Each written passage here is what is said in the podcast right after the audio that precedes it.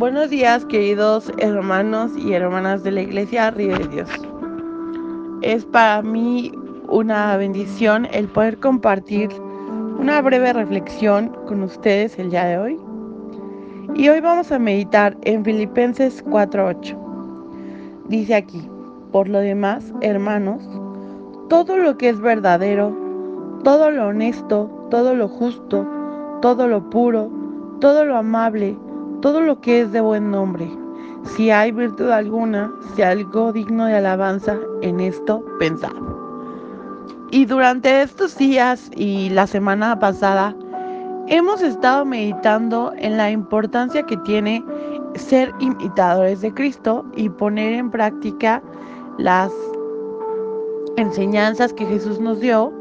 Y hemos estado también estudiando un poco cómo a través de las cartas de Pablo el apóstol nos invita a imitar a Jesús y que cada vez nos parezcamos más a Él.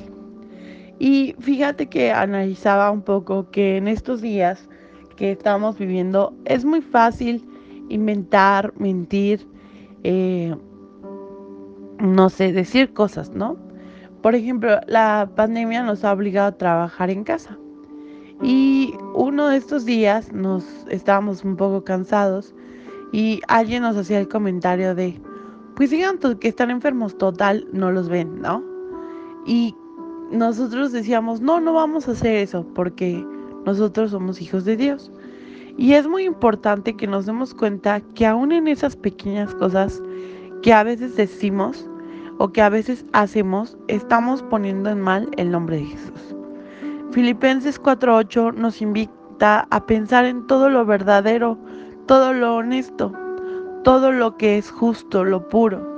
Y es que a veces como eh, nuestra, nuestra sociedad se ha hecho de algunos trucos, atajos, mentiras piadosas, mm, excusas, verdades a medias que nos han enseñado a manipular la verdad, a manipular nuestras palabras.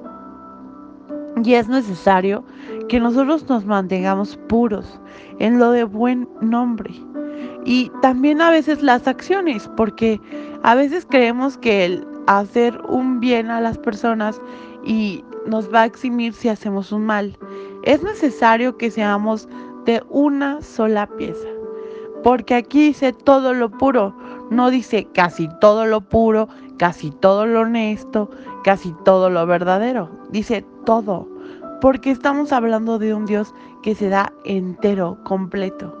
Y evidentemente cuando Él da todo por nosotros, dio a su Hijo Jesús por nosotros, ha dado, nos ha puesto en esta tierra donde no nos falta nada, donde tenemos todo. Es un Dios completo. Entonces Él espera de nosotros esa rendición total. Él espera de nosotros esa acción total. El de ayer nos invitaban en el devocional a poner a Jesús, a Dios, antes de nuestra ira, a que no nos enojáramos y pecáramos, sino que a través de Jesús trabajáramos en nuestro enojo para poder transmitirlo o transformarlo en amor hacia las personas.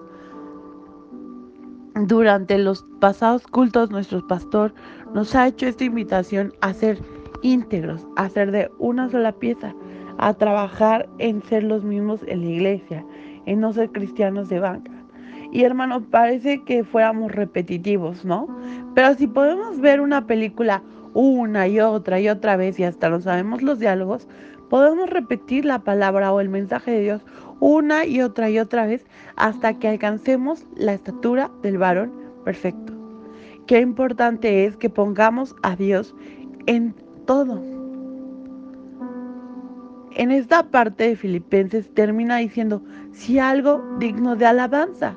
Y no se refiere a la rendición, sino algo que es digno de alabar, sino decir, ah, esto es bueno, mira, qué bueno es esto. Porque lo demás, todo lo que no es puro, todo lo que miente, todo lo que no es justo, todo lo que es impuro, todo lo que es grosero, eso no da testimonio. No merece virtud alguna. Debemos de actuar al 100%, es más, al 200%. Que cuando vayamos a decir algo, cuando vayamos a escribir un mensaje de WhatsApp de cualquier tipo, cuando vayamos a publicar algo en la red, cuando vayamos a estar en internet, es necesario que nos hagamos la pregunta, ¿esto es puro? ¿Esto es honesto? ¿Esto es justo? ¿Esto es amable? ¿Esto es de buen nombre? Y si lo es, entonces seguir en eso. Pero si no lo es, es un buen momento donde el Espíritu Santo nos está absteniendo de hacer lo malo.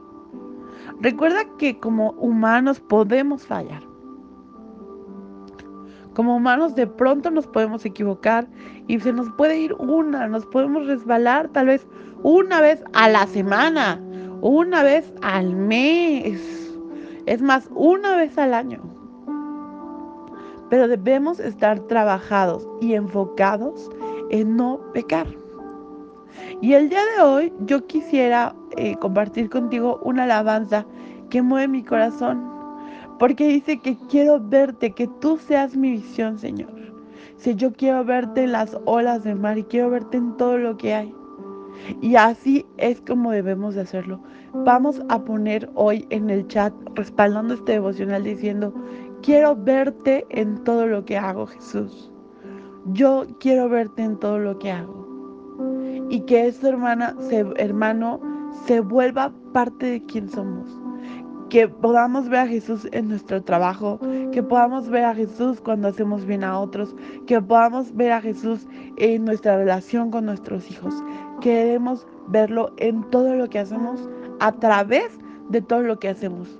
Y que recuerdes que sea que sea lo que hagamos, que sea de buen nombre, de buen ánimo, de, de amable, que sea digno de amor, que sea puro, honesto, todo lo que hagamos le va a dar la gloria al único que la merece nuestro Dios. Amén, hermana, amén, hermano. Así que el día de hoy te invito a que hagamos un hábito. Para que un hábito se convierta parte de nuestra vida, lo tenemos que hacer repetitivamente y sin interrupciones 21 días.